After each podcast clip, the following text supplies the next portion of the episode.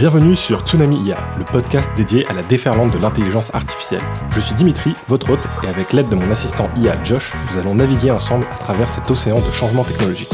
Si vous aussi vous avez le sentiment que l'IA est un changement majeur sur lequel il faut réfléchir et s'informer, ce podcast est fait pour vous. Nous explorons, nous décryptons et surtout nous essayons de surfer sur cette immense vague de transformation que l'IA apporte à notre société. Durant chaque épisode, nous plongerons dans des sujets d'actualité, nous discuterons parfois avec des experts pour vous donner les outils nécessaires pour embrasser cette révolution. Est-ce que vous êtes prêts à plonger avec moi? Bonjour et bienvenue sur ce dixième épisode de Tsunami IA.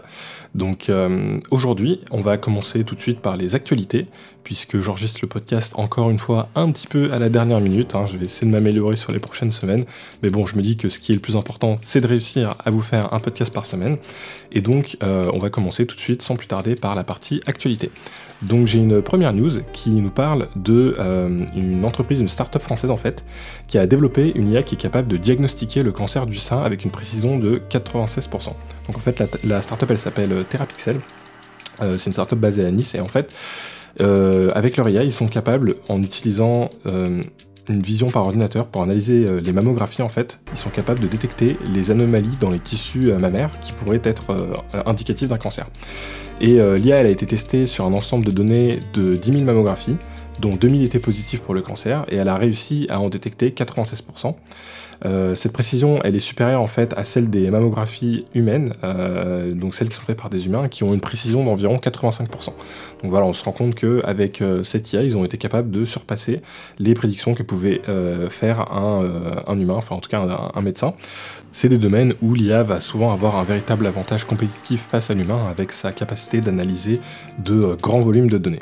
Ensuite, on a euh, une nouvelle aussi un petit peu sur l'Union européenne hein, qui a conclu un accord politique sur le règlement, euh, sur la réglementation sur les intelligences artificielles, avec un, accord qui visait en fait à encadrer le développement et l'utilisation de l'intelligence artificielle en Europe pour garantir euh, qu'elle soit utilisée de manière en fait sûre et responsable, responsable et éthique en fait. Donc le, règlement euh, sur l'intelligence artificielle proposé par l'Union européenne, il définit quatre niveaux de risque pour les systèmes d'intelligence artificielle. Et donc ces quatre niveaux, hein, ça va être élevé, euh, moyen, euh, faible ou négligeable. En fait, se base tout simplement sur principalement le, risque qu'on pourrait avoir en termes de sécurité pour les droits fondamentaux, de sécurité tout court aussi, et de santé pour les personnes, voilà, ce, ce genre de domaine. Donc je pense que c'est toujours intéressant de voir qu'il y a euh, une véritable volonté des États, en tout cas, de vouloir euh, euh, légiférer sur, sur l'intelligence artificielle. On verra comment cette réglementation évoluera, hein, puisqu'elle doit encore être adoptée par le Parlement européen, euh, avec une entrée en vigueur a priori en 2024, et on verra aussi bah, euh, à quel point ce sera contraignant pour les entreprises qui euh, travaillent dans l'intelligence artificielle, et, voilà si ça va vraiment créer des blocages. Donc c'est vrai que d'après leurs critères, il faudra voir effectivement bah, si des applications qu'on utilise déjà dans l'intelligence artificielle aujourd'hui seront euh, considérées comme plutôt moyennes ou plutôt comme critiques, etc. Je pense que si on parle d'applications comme celle euh, qu'on a mentionnées précédemment, euh, qui permettraient par exemple de détecter des cancers, là on va être sur des niveaux assez élevés de criticité, puisque forcément bah, si l'intelligence artificielle fait des erreurs, là potentiellement il y a la vie d'une personne qui est en jeu derrière. Mais peut-être que pour des modèles type IA générative, un petit peu comme ChatGPT, bon bah peut-être que là la réglementation on considérera qu'on est plutôt sur un risque faible ou moyen, on verra un petit peu comment tout ça évoluera. Donc prochaine news, on a une news de DeepMind, hein, DeepMind filiale de Google, qui a développé en fait une intelligence artificielle qui est nommée FunSearch et euh, en fait elle a amélioré la résolution de problèmes de combinatoires inspirés du jeu de cartes 7. Bon en fait c'est un jeu de cartes avec différents symboles et avec des systèmes de combinaisons qui doivent se faire euh, entre les différentes cartes et euh, en fait cette intelligence artificielle FunSearch elle a progressé sur des problèmes qui étaient inspirés de ce jeu là dans les problèmes de combinatoires. Et c'est un domaine euh, des mathématiques qui étudie, en fait les, arrangements euh, possibles en fait de sets d'objets. Et euh, ce qui est intéressant, c'est qu'ils ont réussi à résoudre des problèmes qui jusque-là n'avaient pas pu être résolus par des humains. C'est en fait la première fois qu'un système basé sur euh, un modèle de langage, euh, donc type LLM, euh, bah, dépasse en fait les connaissances existantes en termes de mathématiques et d'informatique. Donc c'est intéressant de voir que même si là on est sur un sujet très spécifique, bah, on commence à avoir vraiment des, des, mm, voilà, des, usages, on va dire, émergents qui apparaissent avec les large language models et avec justement des nouvelles capacités qui apparaissent comme bah, voilà, cette capacité de résoudre des problèmes mathématiques qui jusqu'à maintenant ne pouvaient, ne pouvaient pas l'être. Prochaine news, on a une news de Spotify qui est en train d'expérimenter des fonctionnalités d'intelligence artificielle pour créer des playlists à partir euh, de, euh, de prompts textuels. Donc ça veut dire que l'idée c'est qu'on puisse rentrer quelque chose, par exemple j'ai besoin d'une playlist pour accompagner euh, mon podcast par exemple, et il va nous donner quelques, chansons, ou j'ai besoin d'une playlist pour aller courir à pied, et puis il va nous faire une playlist là-dessus, j'ai besoin d'une playlist de tel style ou tel style dans un contexte pour, une, playlist de euh, Lofi électro pour travailler, bah, il va nous faire une playlist dans ce style-là. Enfin voilà, l'idée c'est que on puisse lui donner quelques instructions par texte et que à partir de là, il puisse nous générer directement une playlist. Euh, je pense que c'est quelque chose qui pourrait effectivement très bien fonctionner avec l'intelligence artificielle. Ça permettrait aussi à Spotify de se démarquer de ses concurrents, euh, ou en tout cas, si c'est pas eux qui le font, à ses concurrents, par exemple comme Deezer, bah, de proposer le même genre de fonctionnalité et du coup de se démarquer de Spotify. Je pense que c'est quelque chose que toutes les plateformes qui aujourd'hui gèrent du contenu regardent beaucoup, hein, tout ce qui est utilisation des modèles euh, d'intelligence artificielle et puis de tout ce qui va être euh, intelligence euh, générative. Pourquoi je pense qu'ils doivent vraiment s'y intéresser C'est parce que bah, ça, va potentiellement avoir un gros impact sur leur métier. Hier, enfin hier, la semaine dernière plutôt, je vous avais fait écouter des petits exemples de ce qu'on pouvait faire avec Suno AI qui permet de générer des musiques. non, en plus je vous dis des bêtises, hein, c'était pas la semaine dernière, c'était il y a deux semaines. Euh, sur l'épisode du coup 8 et, euh, et, on voilà on avait pu voir en fait que ça faisait que ça avait quand même euh, ça fonctionnait quand même vraiment bien et, et donc en fait aujourd'hui on a un bon début on va dire avec des outils comme Suno AI qui nous permettent de créer des, des images qu'est-ce qui se passera plus tard si on a un niveau qui ne fait que s'améliorer bah, On pourrait très bien voir une fonctionnalité apparaître dans l'application Spotify euh, ou Deezer où on, lui dit directement bah, je veux une musique de tel type, tel type, tel type et il nous génère directement la musique et pas uniquement une playlist. C'est quelque chose je pense qui pourrait arriver prochainement euh, euh, et, donc du coup qui reste à regarder. On verra comment tout ça évoluera mais, je ne serais pas étonné de voir ce genre de fonctionnalité apparaître. Euh, toujours dans les fonctionnalités qui sont en train un peu d'apparaître dans les applications qu'on connaît déjà bien aujourd'hui, on a euh, Meta qui est en train de travailler sur des filtres Instagram qui sont disponibles pour l'instant uniquement aux États-Unis, mais qui permettent en fait d'améliorer les stories. Euh, donc notamment en faisant du détourage. Donc on prend une photo, euh, un selfie, une photo d'une personne, et l'intelligence artificielle va automatiquement détourer la personne, et puis elle va modifier le fond en changeant, en rajoutant un paysage, en, rajoutant voilà des, choses diverses et variées. Et, donc voilà, c'est tout simplement la technologie qu'on a déjà pu voir hein, avec des technos comme Midjourney ou autres, et euh, sauf que là c'est appliqué directement intégré à l'application et on peut du coup se générer euh, des, stories avec cette intelligence artificielle, euh, sachant qu'ils vont quand même garder un badge, hein, enfin ils vont rajouter un filigrane sur les images qui auront été générées par ça pour que les personnes puissent comprendre en fait qu'elles ont quand même été générées avec cet outil. Donc pour l'instant c'est uniquement outre-Atlantique aux États-Unis, mais je pense que ce sera un petit peu comme le nouveau réseau social Thread, donc le concurrent de Twitter, enfin nouvellement appelé X, sur euh, les réseaux sociaux, euh, bah, il y a un petit temps forcément pour qu'il puisse euh, le faire passer. Il y a toujours un, temps de latence entre le moment où il sort aux États-Unis et le moment où il sort en Europe. Et, donc du coup, bah, on verra si cette fonctionnalité apparaîtra en Europe prochainement. Et euh, du coup, bah, en parlant de thread, hein, mais je vous referai un petit rappel à la fin de l'épisode, euh, le compte thread de Tsunami IA a été créé et euh, je pense que ça peut être un très bon réseau social pour vous partager un petit peu des news au fil de la semaine sur voilà ce que je rencontre un petit peu en actualité sur l'intelligence artificielle et vous partager quelques, quelques pensées, quelques idées. je pense que c'est un peu plus adapté justement pour la partie un peu questions, donc si vous avez des commentaires à me donner, des questions à me faire, des questionnements ou sur, euh, sur les différents sujets qu'on aborde. Je pense que ce sera euh, un réseau euh, vraiment adapté à ça, donc, donc n'hésitez pas. On verra si ce concurrent de Twitter réussira son pari et réussira à, voilà, à, à, prendre en tout cas. si vous voulez me contacter sur le nouveau réseau social Thread, du coup, ce sera possible puisque le compte existe et ce sera le même nom que pour le compte Instagram. Alors toujours euh, sur la partie un petit peu création d'images, on a euh, l'application Midjourney hein, qui est aujourd'hui euh, l'une des grosses applications de génération d'images, qui est je pense l'une de celles qui arrive à obtenir les meilleurs résultats, même si on peut aussi faire des choses très très jolies avec Stable Diffusion. Un peu moins bien je trouve sur Dali, mais en tout cas voilà l'une des, applications aujourd'hui qui est très utilisée pour générer des images très réalistes avec l'intelligence artificielle. Donc Midjourney va euh, enfin avoir son propre site internet. Donc euh, Midjourney pour l'instant c'était disponible sur l'application Discord et euh, c'était pas forcément l'interface la plus pratique et agréable pour utiliser, enfin pour générer des images. Et, donc là ils sont en train de lancer leur propre site internet. C'est encore en alpha, c'est disponible pour l'instant que pour certains utilisateurs, mais voilà ça devrait arriver petit à petit. Donc je sais pas, ils ont pas encore donné de, date de sortie précise, mais mais ça devrait arriver prochainement. Donc pour tous ceux qui ont eu un peu de mal à tester Midjourney parce qu'ils avaient un peu de mal à utiliser Discord et, les fonctionnements qui étaient en place, bon bah sachez que très bientôt il y aura une euh, version euh, application web qui sera disponible et qui sera du coup plus pratique. Alors ensuite on a euh, une information un petit peu plus hardware. Donc la semaine dernière on avait parlé de AMD qui était en train de lancer des nouveaux processeurs graphiques adaptés à l'intelligence artificielle. Bah, cette semaine on parle de Intel qui est également en train de lancer des processeurs optimisés pour l'intelligence artificielle. Ils ont sorti leur nouveau processeur Xeon de génération 5 et euh, ces processeurs donc ont une partie qui leur permet d'optimiser les calculs liés à euh, l'intelligence artificielle. Donc euh, on voit que tous les gros fabricants de processeurs, hein, Nvidia, Intel, AMD, bon, bah, ils suivent un peu le, chemin de, enfin ils suivent la course sur la création de processeurs liés à l'intelligence artificielle. Hein. Même, euh, on avait parlé de Amazon euh, qui était aussi en train de travailler sur leur euh, processeur. Apple aussi, bah, c'est des choses qui s'intègrent à leur processeur depuis qu'ils créent leur propre processeur.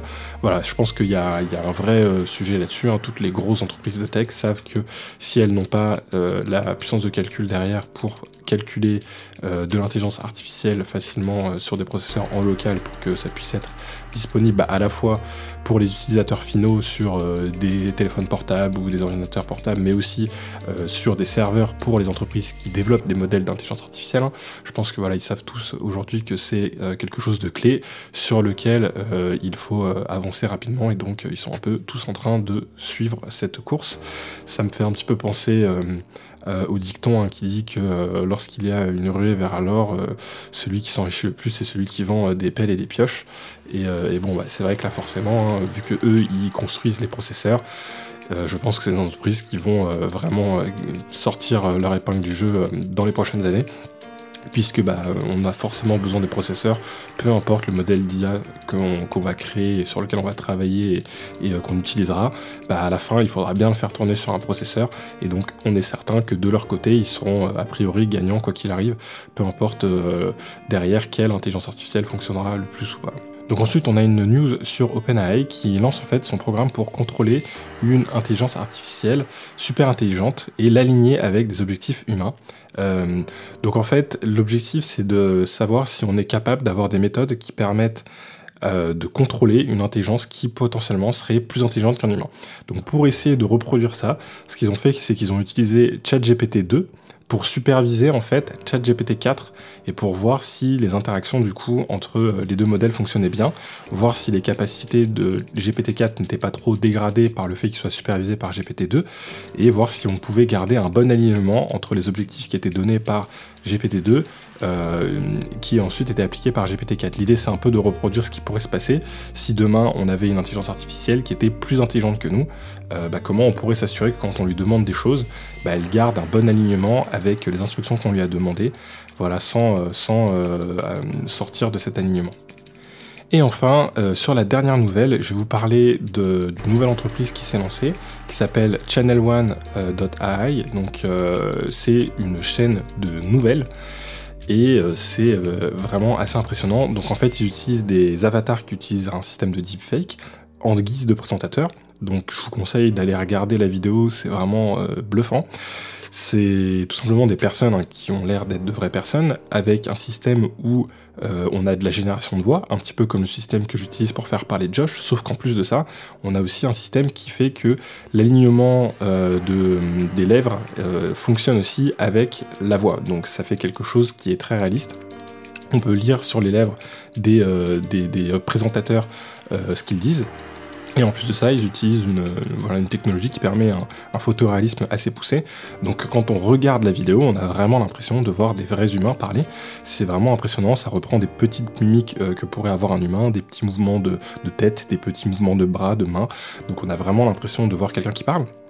Et en fait, leur concept, c'est de développer euh, une chaîne d'information, de, de, hein, donc qui, qui, alors, euh, je sais pas si le but c'est qu'elle soit à la télévision ou sur Internet, mais en tout cas de faire de l'information euh, à l'échelle vraiment mondiale grâce à l'intelligence artificielle. Donc avec ce système de présentateurs intelligence artificielle, ils vont pouvoir avoir toutes sortes de présentateurs, toutes sortes de personnalités de présentateurs, très facilement, qui vont pouvoir donner un texte qui sera du coup lui bah, euh, peut, probablement peut-être aussi généré par intelligence artificielle. Bon, là-dessus, il faudra voir un petit peu comment ils veulent mettre ça en place.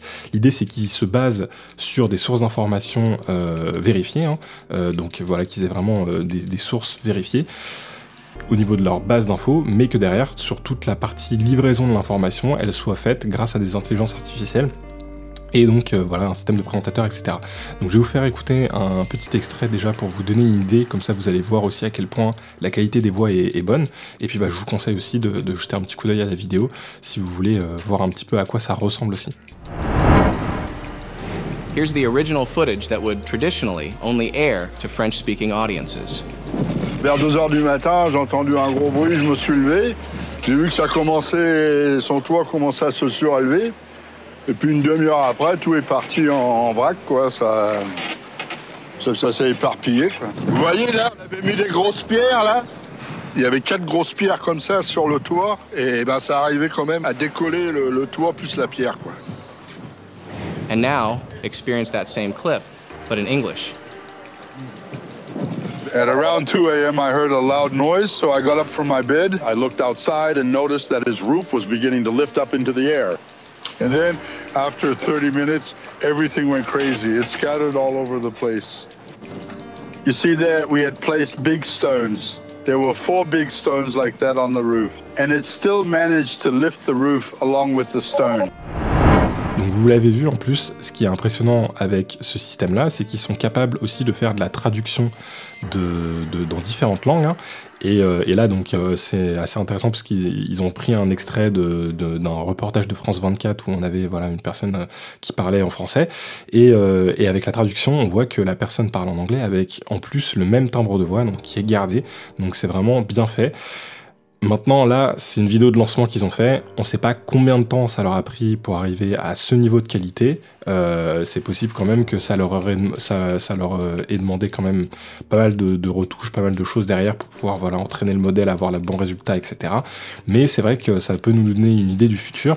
Si demain ils sont capables de voilà, lancer le projet comme ils le souhaitent, bah, ils pourraient être capables de concurrencer euh, toutes les chaînes télévisées qui existent déjà d'information en ayant cette capacité d'avoir une information modelée en fonction de chaque utilisateur puisque bah, si euh, derrière ils lancent par exemple leur application, on pourrait avoir euh, cette capacité de pouvoir déjà traduire à la volée n'importe quelle langue, euh, d'avoir du coup des informations présentées dans la langue qu'on souhaite, et surtout bah, de choisir les sujets qui nous intéressent, et bah, avec ce système-là, il pourrait nous faire des news entre guillemets qui seraient vraiment spécifiques sur notre domaine. Donc bah voilà, peut-être que la section news du podcast, je la ferai plus bientôt grâce à cette nouvelle technologie et grâce à Channel One, et je, je, je leur demanderai juste de me faire un petit rapport sur tout ce qui est lié à l'intelligence artificielle et je vous partagerai directement le lien. Bon, je pense qu'on n'en est pas encore là pour l'instant, mais euh, c'est un petit peu l'idée de ce qu'ils veulent essayer de faire. Euh, je trouve ça assez intéressant, surtout quand euh, on a envie d'avoir des informations sur un domaine précis, euh, qu'on veut pas forcément uniquement des informations généralistes, hein, euh, et, et, voir un petit peu, voilà, comme ça, comment tout ça pourrait évoluer. C'est aussi intéressant parce que c'est une bonne mise en, en pratique de, de, tout ce qui est traduction et, et de voir que bah, on va être capable maintenant de traduire à la volée, enfin pas tout à fait encore à la volée pour l'instant, mais en tout cas a priori bientôt aussi à la volée, euh, de traduire des, des, personnes hein, qui interviennent dans une langue et euh, de les traduire dans une autre langue tout en gardant le même timbre de voix. Donc ça, je pense que c'est euh, quelque chose qui va être très impressionnant euh, quand ça va euh, être un peu plus implémenté, un peu plus concret. Et sachant qu'aussi, c'est quelque chose où on peut à la fois faire de la traduction donc sur la partie voix, mais aussi de la, de la modification deepfake uniquement sur la bouche de la personne pour que on ait aussi la synchronisation labiale. Et, et, ça, je pense que ça va être hyper intéressant aussi pour l'industrie du cinéma quand, quand ces technologies seront un petit peu plus abouties et un peu plus mise en place. Bah, imaginez que vous passez votre film d'une langue à l'autre et que grâce à ces technologies, bah, vous puissiez garder la synchronisation labiale et aussi le timbre de voix des acteurs. Hein. donc ce serait vraiment, je pense, assez impressionnant. Alors par contre, la mauvaise nouvelle, hein, c'est qu'effectivement, je pense que pour tous les acteurs de doublage, bah, effectivement, si, si ces technologies euh, se mettre à être de plus en plus performantes, euh, ça risque d'être de plus en plus compliqué pour euh, tous les acteurs de doublage, puisque bah, potentiellement l'acteur originel pourrait directement être utilisé, en tout cas sa voix pourrait être utilisée, puis transposée dans une autre langue pour traduire en fait un film. Donc on verra un petit peu comment tout ça évoluera. Je pense que c'est quelque chose qui va aussi beaucoup intéresser les youtubeurs. Il y a déjà maintenant la possibilité sur YouTube de traduire, des, de traduire ces vidéos et de faire plusieurs pistes audio, sauf que pour l'instant il faut encore passer par un doubleur. Si demain c'est quelque chose qui peut être fait facilement et rapidement par une intelligence artificielle, ça va aussi mondialiser entre guillemets euh, YouTube hein, et ça va faire qu'on pourra avoir euh, bah, euh, des chaînes qui seront aux États-Unis qui pourront du coup bah, plus se développer en Europe, même avec des personnes qui ne parlent pas forcément l'anglais, mais aussi des chaînes peut-être de personnes qui seraient, je sais pas moi, en Inde, qui parleraient l'hindi et qui auraient du contenu hyper intéressant bah, qui pourrait être traduit en anglais ou en français ou dans d'autres langues et, on pourra se retrouver, je pense, on va peut-être se retrouver avec des chaînes qui vont exploser et monter de, euh, voilà, de, personnes qui sont euh, dans, divers pays grâce justement au fait que tout ça puisse être traduit. Donc on verra un petit peu euh, comment tout ça évoluera, mais je trouve ça hyper intéressant, en tout cas comme mise en pratique de ces systèmes de traduction. Alors aujourd'hui, Josh, j'aimerais parler du revenu universel. En fait, je me rends compte que a priori, on va avoir un grand bouleversement sur beaucoup d'emplois avec l'arrivée de l'intelligence artificielle. Il y a peut-être des métiers qui vont être beaucoup moins pertinents qu'avant, des métiers qui vont peut-être euh, disparaître ou être remplacés. Et donc potentiellement, il y aura moins de travail. Et euh, donc je me dis comment la société va pouvoir réagir à tout ça? Et est-ce que du coup, le revenu universel bah, ne serait pas une solution qui pourrait être pertinente pour euh, justement bah, compenser le fait qu'il va, y avoir un, risque de remplacement avec tous ces métiers remplacés par l'intelligence artificielle. Qu'est-ce que tu en penses? Le revenu universel, un sujet brûlant et fascinant, surtout quand on le met dans la perspective de l'intelligence artificielle. Alors, commençons par le commencement. L'impact de l'intelligence artificielle sur l'emploi.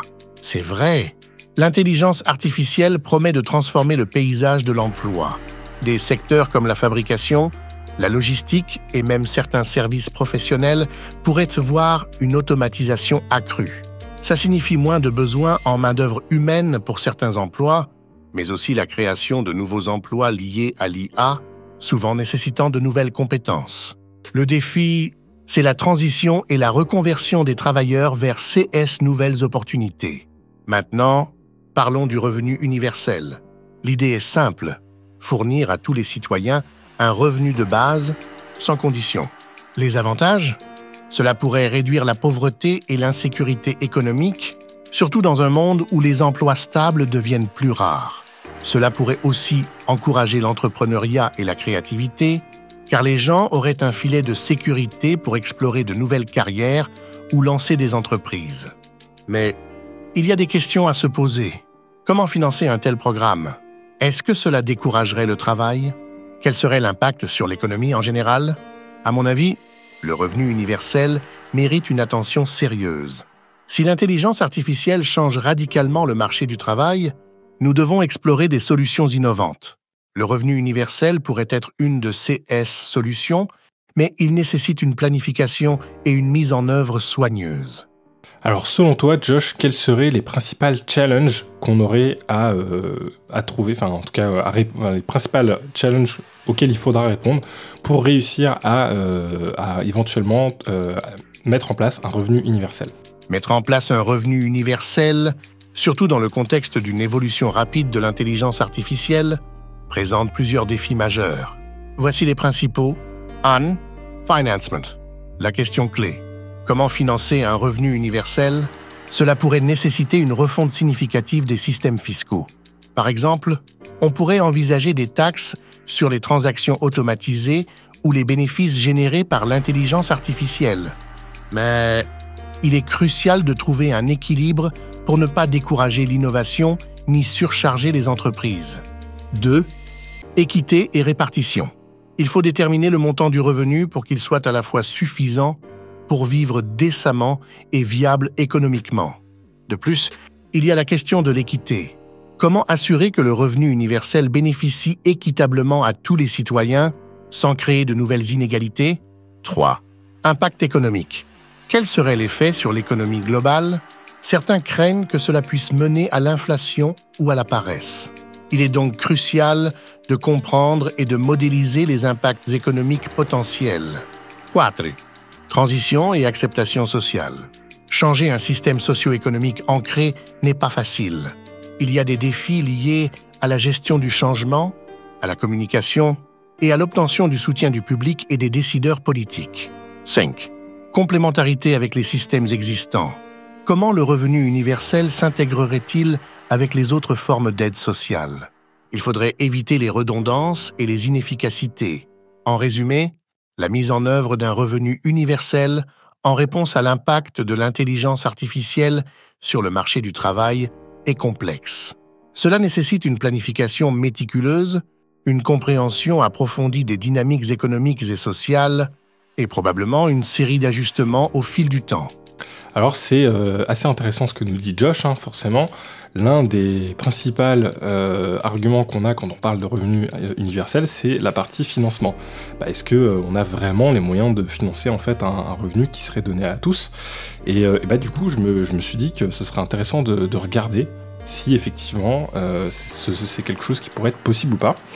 alors j'ai regardé un petit peu les chiffres de l'INSEE je les ai eus pour 2018. Euh, il n'y avait pas les dispos pour, pour les années plus récentes, mais bon, je pense que ça nous donne un peu une idée. Et donc en 2018, il y avait un budget pour les aides sociales en France qui, s'élevait à 741 milliards d'euros. Donc euh, aide sociale, hein, ça va compter euh, tout ce qui va être euh, les revenus de chômage, le RSA, les revenus liés à la retraite, voilà, tout, tout ce qui va être aussi lié à, la, à la CAF, etc. Bon, bah, toutes ces aides-là, le budget total, c'était 741 milliards d'euros. ce qui fait environ, si on divise par le nombre d'habitants, hein, vraiment le nombre d'habitants total, hein, on prend pas euh, uniquement les adultes, on prend les adultes et les enfants. Et donc, euh, divisé par le nombre d'habitants total en France, on arrive à 11 000 euros par personne par an. Ce qui fait environ 919 euros par mois. Donc c'est assez impressionnant de se dire que le budget actuel, donc celui en tout cas qu'il y avait en 2018, il était déjà en fait de 919 euros par mois par personne. Si, si on le ramène par personne par mois, on arriverait en tout cas à 919 euros par mois et par personne. Donc je pense qu'en soi, c'est plutôt une, bonne base pour euh, éventuellement un, revenu universel. Alors après, euh, euh, ça, ça reste un montant qui est très faible, hein. c'est très en dessous du SMIC par exemple. Mais si on s'imagine une société dans laquelle on n'a pas forcément besoin d'habiter par exemple en ville ou en tout cas d'habiter dans un endroit où les loyers sont chers pour, pour pouvoir vivre en fait décemment, on peut tout à fait aller vivre dans voilà la campagne ou à un autre endroit puisqu'on n'est pas rattaché à son travail. On n'est pas obligé d'habiter proche de son travail puisqu'on a le revenu universel. Bah, euh, Est-ce que ce serait pas euh, une base qui pourrait déjà euh, permettre en tout cas aux personnes de vivre? En tout cas, si c'est pas suffisant, bah peut-être que le budget finalement il serait pas si compliqué à chercher quand on voit qu'il y a déjà un budget de 919 euros par mois par personne. Bon bah voilà, moi je, je pensais pas que ce, serait autant, mais, c'est vrai que quand on se dit qu'on regroupe toutes les aides et si finalement on n'aurait que uniquement ce système de revenu universel mis en place euh, qui remplacerait en fait toutes les autres aides. Hein. Est-ce que voilà, on pourrait pas déjà avoir une bonne base euh, pour justement essayer de, lancer ce système-là? Après, sur la partie euh, équité et répartition, bah, c'est vrai qu'en soi, si on se dit que c'est quelque chose qui est donné à chaque personne, bah, il y a quand même un certain système d'équité. Alors forcément, il y a des choses qu'il faudrait aller regarder un peu plus en détail. Hein. Euh, par exemple, comment on ferait pour les personnes qui sont, je sais pas en, arrêt de travail ou en arrêt maladie ou, ou euh, les personnes qui ont des handicaps, enfin tout ce genre de choses-là, bah, faudrait voir effectivement euh, comment le, le, revenu pourrait être adapté dans ces cas-là. Mais, mais c'est vrai qu'en soi, si on part du principe que c'est quelque chose qui est donné à tout le monde, on aurait quand même une, une, une équité, je pense, qui serait assez bonne. Euh, et, derrière, après, il faudrait aussi que bah, forcément, euh, sur l'aspect fiscalité, ce soit, fait correctement et qu'au final, bah, les personnes qui ont des revenus assez euh, élevés bah, se retrouvent en fait à redonner ce revenu universel en fait dans leurs impôts. Hein. donc forcément, ils pourraient avoir les mêmes impôts que ce qu'ils ont aujourd'hui si le budget est inchangé, mais c'est juste que le revenu universel qu'ils auraient perçu, au final, bah, ils se retrouvaient à ne pas le, recevoir puisque leur salaire est, au-dessus du seuil. Quoi. Donc voir un petit peu si, euh, si ça, ça pourrait, euh, enfin, si c'est quelque chose qui vous paraîtrait équitable. Moi, je pense que ça pourrait être en tout cas une bonne base. Et surtout, bah, ça permettrait de, de répondre en fait à, un problème qu'on risque d'avoir, c'est que si l'intelligence artificielle progresse de plus en plus et si on a une, automatisation qui euh, arrive de plus en plus, est-ce que on aura du travail en fait de disponible pour tout le monde? Et je pense que là, il y a, y a potentiellement un risque. Alors maintenant, Josh, j'ai une question pour toi. Si on imagine un futur où l'intelligence artificielle remplace de plus en plus les emplois des personnes, ou en tout cas que les personnes ont moins de valeur à apporter aux entreprises. Là où avant ils auraient euh, eu une vraie valeur ajoutée, avec l'intelligence artificielle, les entreprises se retrouveraient à avoir la majorité de la valeur euh, qu'ils récupèrent en fait, qui proviendrait des intelligences artificielles plutôt que de leurs employés. Est-ce qu'on se retrouvait, enfin on pourrait du coup se retrouver soit dans une société où les personnes ont un travail, mais un travail qui au final n'apporte pas réellement de valeur à l'entreprise, ou euh, on pourrait se retrouver bah, avec tout simplement euh, des entreprises qui n'ont plus besoin d'employés et qui du coup euh, bah, ça pourrait faire du coup augmenter le taux de chômage par exemple. Si on se retrouvait dans, un, dans une société comme ça est-ce que le revenu universel pourrait être une solution à mettre en place? Comment comment il pourrait en fait s'intégrer? Est-ce qu'il répondrait du coup à ce problème de fond? C'est une question très pertinente et complexe. Imaginons ce futur où l'intelligence artificielle joue un rôle prédominant dans les entreprises, réduisant potentiellement la valeur apportée par les employés humains. Il y a plusieurs aspects à considérer ici. Premièrement, la transition vers une économie dominée par l'intelligence artificielle pourrait effectivement entraîner une augmentation du chômage si les emplois perdus ne sont pas compensés par de nouvelles opportunités. Cela soulève la question de la requalification des travailleurs et de l'éducation continue pour s'adapter à un paysage en constante évolution. Ensuite, il y a la question de la répartition de la valeur générée par l'intelligence artificielle. Si les entreprises accumulent d'énormes profits grâce à l'automatisation, mais que les travailleurs se retrouvent sans emploi ou avec des emplois moins valorisés, cela pourrait créer un déséquilibre économique et social significatif. C'est là que le revenu universel pourrait entrer en jeu. Le concept de revenu universel, c'est-à-dire fournir un revenu de base à tous les citoyens, indépendamment de leur situation de travail, pourrait être une solution pour atténuer les impacts négatifs de cette transition. En théorie, cela permettrait à tous de bénéficier des gains de productivité apportés par l'intelligence artificielle, même s'ils ne participent pas directement à la création de cette valeur. Intégrer le revenu universel dans une société dominée par l'intelligence artificielle soulève toutefois des questions complexes. Comment financer un tel programme? Serait-il financé par des taxes sur les entreprises qui utilisent l'intelligence artificielle? Et comment s'assurer que cela ne décourage pas l'innovation et l'emploi? Il est également important de considérer les impacts culturels et psychologiques. Comment la société percevrait-elle le travail dans un monde où le revenu n'est plus directement lié à l'emploi? Cela pourrait-il mener à une redéfinition des notions de travail et de succès? En résumé, alors que l'intelligence artificielle continue de transformer le paysage économique, des solutions comme le revenu universel pourraient être envisagées pour atténuer les perturbations sociales et économiques. Cependant, leur mise en œuvre nécessiterait une planification soignée et une considération approfondie des implications économiques, sociales et culturelles. Alors c'est intéressant ce que tu dis quand tu nous dis que cela pourrait redéfinir en fait les notions de travail et de succès. Bah, je, me dis en fait effectivement est-ce que ça va pas redéfinir tout simplement la notion de travail? Aujourd'hui on a ce côté-là où quand on a un travail, bah, on est censé apporter une certaine valeur pour l'entreprise hein, et c'est pour ça que du coup on a un salaire. Il y a, alors je, je suis pas économiste hein, mais voilà il y a ce système-là où bah, on apporte quand même quelque chose, une, une valeur à la société donc du coup on obtient un salaire en échange. Bah, est-ce que si demain euh, on n'a plus vraiment cette valeur qu'on apporte puisque euh, notre travail est remplacé par une intelligence artificielle, on peut pas quand même avoir des activités qui sont pertinentes pour la société. Euh, par exemple, je sais pas moi, travailler dans une association ou je sais pas cultiver son potager. C'est des choses qui sont quand même intéressantes pour la société, mais qui ne rapportent pas vraiment cette valeur telle qu'on pourrait l'avoir dans, dans une entreprise. Qu'est-ce que t'en penses, Josh? Ta réflexion est très pertinente. En effet, l'avènement de l'intelligence artificielle et son impact potentiel sur le monde du travail nous amènent à reconsidérer la notion de travail et ce que signifie apporter de la valeur à la société. Actuellement, le travail est souvent évalué en termes de contribution économique directe, c'est-à-dire ce qu'un individu produit ou les services qu'il fournit en échange d'un salaire. Mais si l'intelligence artificielle commence à s'occuper de plus en plus de tâches auparavant réalisées par des humains, cette définition traditionnelle du travail pourrait devenir obsolète. Dans un monde où l'intelligence artificielle prend en charge des tâches importantes, les activités humaines pourraient se réorienter vers des domaines où l'intelligence artificielle est moins performante ou pertinente, comme le travail associatif, l'art, l'éducation, le soin aux autres ou même le jardinage et la permaculture.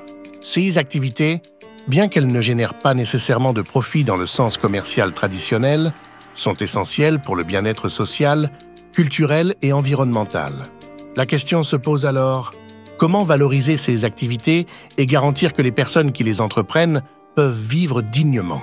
Cela pourrait mener à une redéfinition plus large de la valeur en société, non plus seulement en termes monétaires, mais aussi en termes de contribution au bien-être collectif, à la culture, à l'éducation, à l'environnement, etc.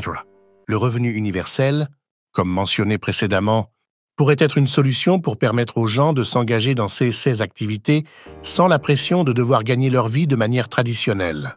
Cela ouvrirait la porte à une société où le succès et la valeur ne sont plus uniquement mesurés par la productivité économique, mais aussi par la contribution à un écosystème social et environnemental plus large et plus diversifié.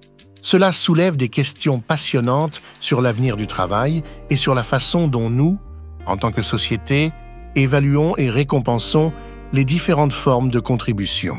Il est clair que l'évolution de l'intelligence artificielle nous pousse non seulement à repenser notre économie, mais aussi notre système de valeurs. Ah, merci Josh pour ce retour, tu viens de reformuler vraiment euh, ce que je voulais dire. Maintenant je me dis quels seraient les principaux euh, contre-arguments pour que euh, voilà, cette vision de la société fonctionne ou pas? Est-ce que tu vois des principaux blocages ou des choses qui pourraient faire que ça ne fonctionne pas ou des choses qui font que c'est une utopie qui ne serait pas réalisable? Envisager un futur où le travail et la contribution à la société sont redéfinis en raison de l'impact de l'intelligence artificielle est fascinant mais il y a plusieurs contre-arguments et défis potentiels à considérer. Contre-arguments et défis financement du revenu universel. L'un des plus grands défis est le financement d'un revenu universel. Comment financer un tel programme sur le long terme?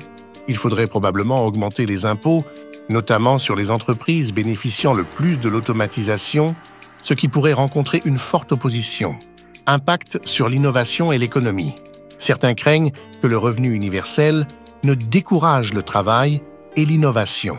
Si les gens reçoivent un revenu sans avoir à travailler, cela pourrait-il réduire l'incitation à travailler, à prendre des risques ou à innover? Valeur du travail. La valeur du travail va au-delà de la simple rémunération. Pour beaucoup, le travail est une source d'identité et de réalisation personnelle.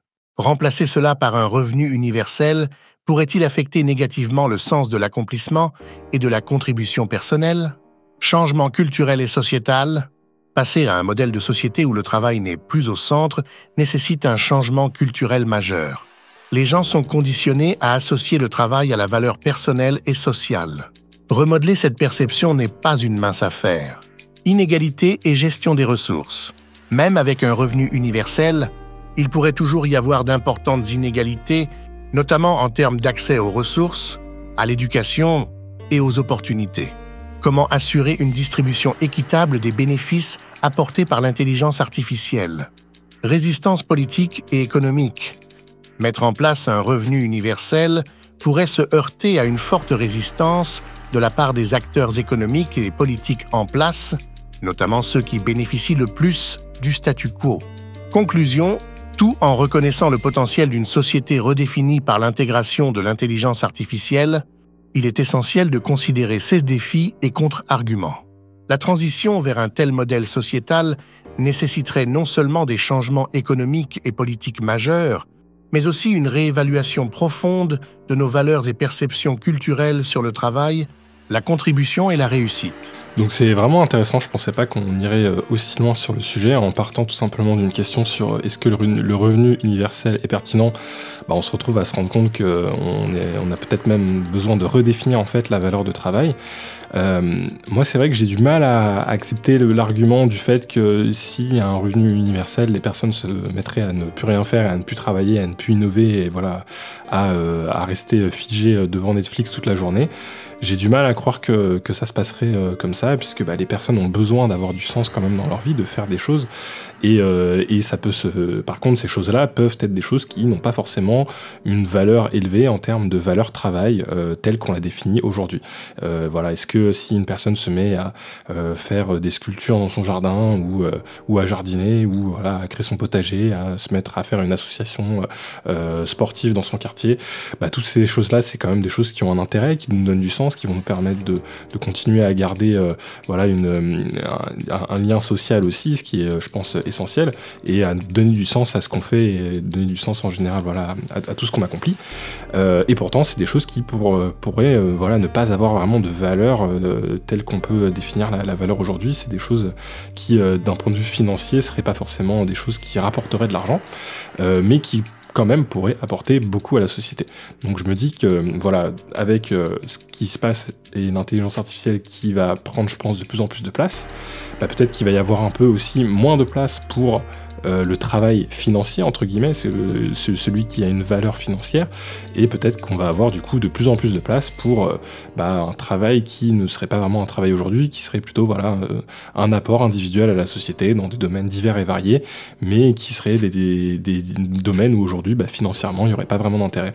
Et je me dis que bah, cette transition-là, elle pourrait être vraiment bien accompagnée avec le revenu universel, puisque ça permettrait aux gens de pouvoir se lancer dans des activités qui, à leur sens, ont de la valeur, qui au sens même de la société euh, ont de la valeur, mais qui d'un point de vue euh, financier bah, n'ont pas de valeur, ou en tout cas très peu de valeur, et euh, qui du coup ne sont pas viables aujourd'hui. Hein. Et si aujourd'hui on se dit bah moi je, je veux juste m'occuper de mon jardin, ça va être très difficile d'en vivre si c'est notre seule activité, à moins d'avoir un très très grand jardin et de devenir maraîcher, mais à ce moment-là je pense qu'on sort du contexte du jardinage, ça va être compliqué. Et pourtant ça reste quand même quelque chose qui peut être très intéressant, ça peut être voilà une personne qui va pouvoir après avoir des légumes à partager à ses voisins euh, ou à sa famille. Donc c'est voilà, c'est des questions, je pense que, en tout cas que moi je me pose depuis un petit moment quand je j'essaie d'imaginer euh, voilà ce qui pourrait se passer dans les prochaines années, peut-être d'ici voilà 10 ans, 15 ans ou plus, euh, et qu'est-ce qui pourrait se passer, sachant que je suis pas certain que quand voilà on a une vraie transition, par exemple avec la révolution industrielle de, euh, de milieux comme l'agriculture qui euh, avant employait énormément, euh, énormément de personnes qui sont voilà, complètement passées sur d'autres domaines avec le, le, tout ce qui est service qui a aussi augmenté, bah, je me demande si on va pouvoir avoir une même transition quand l'intelligence artificielle va vraiment très, beaucoup évoluer. Je suis pas certain qu'on puisse retrouver de la place pour tout le monde et qu'on puisse trouver un travail dans le sens où on le définit aujourd'hui, avec euh, cet aspect euh, financier derrière, pour tout le monde. Je suis pas certain que ce soit euh, pertinent, et je suis pas non plus certain que ce soit une bonne idée. aujourd'hui, on a des robots qui vont fabriquer voilà, des, des, objets dans les usines. Est-ce que c'est pertinent d'employer un, humain pour visser un boulon sur une vis, sachant que pour lui, ça va être une tâche qui va être pénible, qui va être voilà, difficile et qui est très peu intéressante dans laquelle il va pas forcément s'épanouir, euh, alors qu'un robot peut faire la même chose plus rapidement, sans faire d'erreur, 24 euh, heures sur 24, 7 jours sur 7. Bah, on risque de se retrouver avec la même chose avec les intelligences artificielles. Est-ce que certains travails aujourd'hui intellectuels? Bah, pourraient pas être remplacés par des intelligences artificielles et, euh, dans ce cas-là, bah, on aurait forcément une perte pour les personnes qui exécutent ces travaux aujourd'hui. Bon, bah, en tout cas, je vous laisse réfléchir euh, sur ce sujet. Euh, comme d'habitude, n'hésitez pas à me faire vos retours sur Instagram ou bah, du coup maintenant sur Thread sur cet épisode et puis aussi sur les éventuels autres sujets que vous aimeriez aborder. Et euh, d'ici là, bah, je vous dis à la prochaine. Ciao